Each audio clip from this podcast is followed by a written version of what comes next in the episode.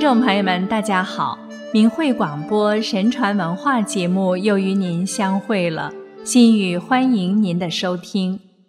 我们将在接下来的三期节目里，跟您讲讲唐代著名医药学家道士孙思邈的故事。孙思邈是隋朝之前到唐朝初陕西西药人。生活在公元五百八十一年到六百八十二年，享年一百零二岁。他七岁开始上学，每天能诵读一千多字。二十岁左右时，他喜欢庄子和百家学说，也喜欢阅读佛经。当时的洛阳总管孤独信见了他之后，感叹地说。这是一个圣童，只怕他气大识小，很难被任用。孙思邈感叹世风日下，世俗之人追求名利，巧取豪夺，贪得无厌，最后放纵而亡。他说：“只有修养道德，不祈求善报而自有福报，不祈求长寿而自延寿命。”后周宣帝之时，孙思邈以王室多变故的原因，去终南山隐居了。隋文帝辅政的时候，传令让他做国子博士，他却称病不受，并对周围亲近他的人说：“再过五十年，应当有一个圣人出世，那时候我将助他济世救人。”五十年之后，唐太宗李世民即皇帝位，把他召到京城，非常感叹他容貌之年轻，对他说：“看见你，我因此懂得有道之人实在应当受到尊重仰慕。广成等神仙确实不是虚传。”太宗再三要授予他爵位。他坚持不受。唐显庆四年，唐高宗召见他，请他做谏议大夫，他再次坚持不受。上元元年时，他托病请求还乡，高宗特赐良马给他，并把鄱阳公主的诚意赐给他居住。孙思邈一生一边行医，一边采药。曾先后到过陕西的太白山、终南山、山西的太行山、河南的嵩山以及四川的峨眉山等地，广泛搜集单方、验方和药物的使用知识。在药物学研究方面，他为后人留下了《千金药方》和《千金一方》两本巨著。这两部著作被誉为中国古代医学的百科全书，起到了上承汉魏、下接宋元的历史作用。日本在天宝、万治、天明、嘉永及宽政年间，曾经多次出版过《千金药方》。孙思邈仙逝之后，人们将他隐居过的五台山。改名为药王山，并在山上为他建庙塑像、树碑立传。每年农历二月初三，当地民众都要举行庙会，庙会的时间长达半月之久。八斤半的草鞋。孙思邈在高山随师学医多年，因为学得勤奋刻苦。加之人品医德深得师傅赞许，所以尽得师傅真传。临下山辞别师傅时，师傅谆谆告诫他：人间的事皆有定数，不能因为一时的困难就消磨了济世救人的愿望。相信你更不会做出败德害人、有辱师门的事来。初衷不改，必有大成。孙思邈含泪拜别师傅，下山之后，谨遵师傅的教诲，全心全意地为人看病，但事与愿违。不管他走到哪里，不但治不好病，而且一出手，病人就死。人们指责、谩骂他，后来简直像躲避瘟疫一样赶走他。他不但要忍受风餐露宿的苦难，更要承受人们锋刀双剑的折辱。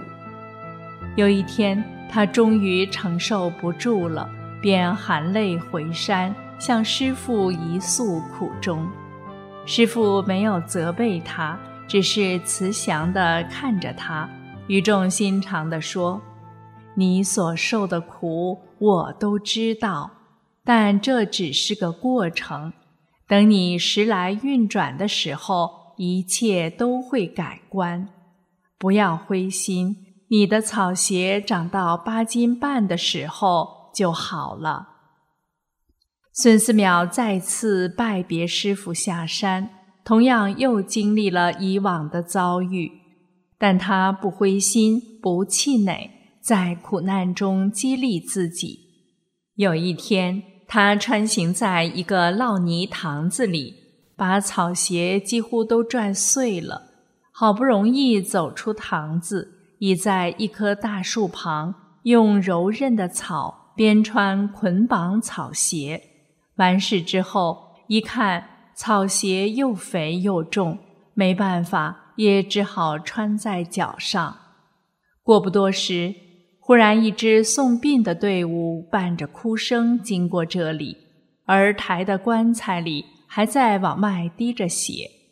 孙思邈走过去仔细观察一下血迹，心里顿时明白死者还有救，于是就追上去高喊。站住！站住！人还有救！人还有救！人们起先还以为他是个疯子，在说胡话。他让人们把棺材放下，人们就更不听他的了，因为当地人认为出殡途中放下棺材不吉利。没办法，他只好边随着走边说：“人是难产死的，对不对？不但孩子没生下来。”大人也流血不止，疼死了，直到入棺出殡还滴着血。这人还有救，赶快放下棺材，不然就来不及了。人们听他说的全都对，就像亲眼看见了一样准，所以便放下棺材，打开棺材让他治。孙思邈拿出一根银针，找准穴位扎了进去。时间不长，便听见产妇“啊”的一声醒了过来，众人也几乎是异口同声地惊呼起来。正在这时，又传出了孩子的清脆哭声，大人和孩子都得救了，人们几乎欢呼跳跃起来。自此以后，一根银针救两命的事迹被人们广泛传为佳话。人们简直像奉神明般的把孙思邈请回家里，全家人是谢了又谢，拜了又拜，不知怎样盛情款待才能报答这救命之恩。第二天，孙思邈执意要走，全家人苦留不住，送一些银钱做谢礼，他也坚决不收，只收下了一双新鞋。产妇的丈夫想把旧草鞋扔掉，孙思邈却怎么也舍不得，照秤量了量，正好八斤半。自此，他更坚信师傅的话，普救世人于疾病痛苦之中。说来也神奇，从此看病真是手到病除。当然，草鞋神医的神迹。也越传越广。引线诊脉，太宗除祸。唐贞观年间，太宗李世民的长孙皇后怀孕已十多个月，却不能分娩，反而患了重病，卧床不起。虽经不少太医医治，但病情一直不见好转。太宗为此每日愁眉紧锁，坐卧不宁。他经大臣徐茂公推荐，将民间医生孙思邈召进了皇宫。中国古代人们遵守着较高的道德理念，比如男女授受不亲，医生也不例外。所以太医给宫内妇女看病都不接近身边。孙思邈也是如此，他向皇后身边的宫女细问病情。并要来了太医写的病历处方，认真审阅。然后他取出一条红线，叫宫女把线系在皇后右手腕上，一端从竹帘拉出来。孙思邈捏着线的一端做引线诊脉。古代的神医其实都是修道之人，有着常人所没有的神奇之处。但他们守口如瓶，并不张扬，只是从善如流，治病救人。孙思邈就是这样的神医，他们仅依靠着一根细线的传动，就能诊断人体的脉象。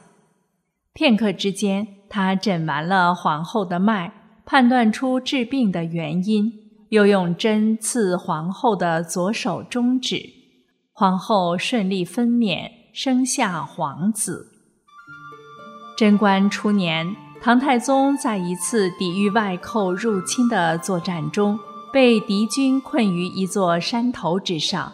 他在山上的水潭饮水时，由于体困头晕，把他头上戴的龙纹玉饰映在水中的倒影，看成是一条小蛇。此后总是疑心自己饮水时吞下了这条小蛇，待到班师回朝之后，他越想越觉得恶心，进而呕吐，竟成疾病。宫中太医用药几剂均不见效，魏征又请来孙思邈为他诊治。孙思邈见唐太宗面无病容，腹中并无异物。问清病因之后，孙思邈先给唐太宗开了安神之药，然后拿来唐太宗出征时戴的帽子，让人打来一盆水，再让唐太宗前来观看。唐太宗在盆里看见一条龙纹的倒影，恍然大悟，顿时消除心中疑惑，病也痊愈了。好了，听众朋友，这期节目我们先为您播送到这里，感谢您的收听。我们下次接着为您讲药王孙思邈的故事，再会。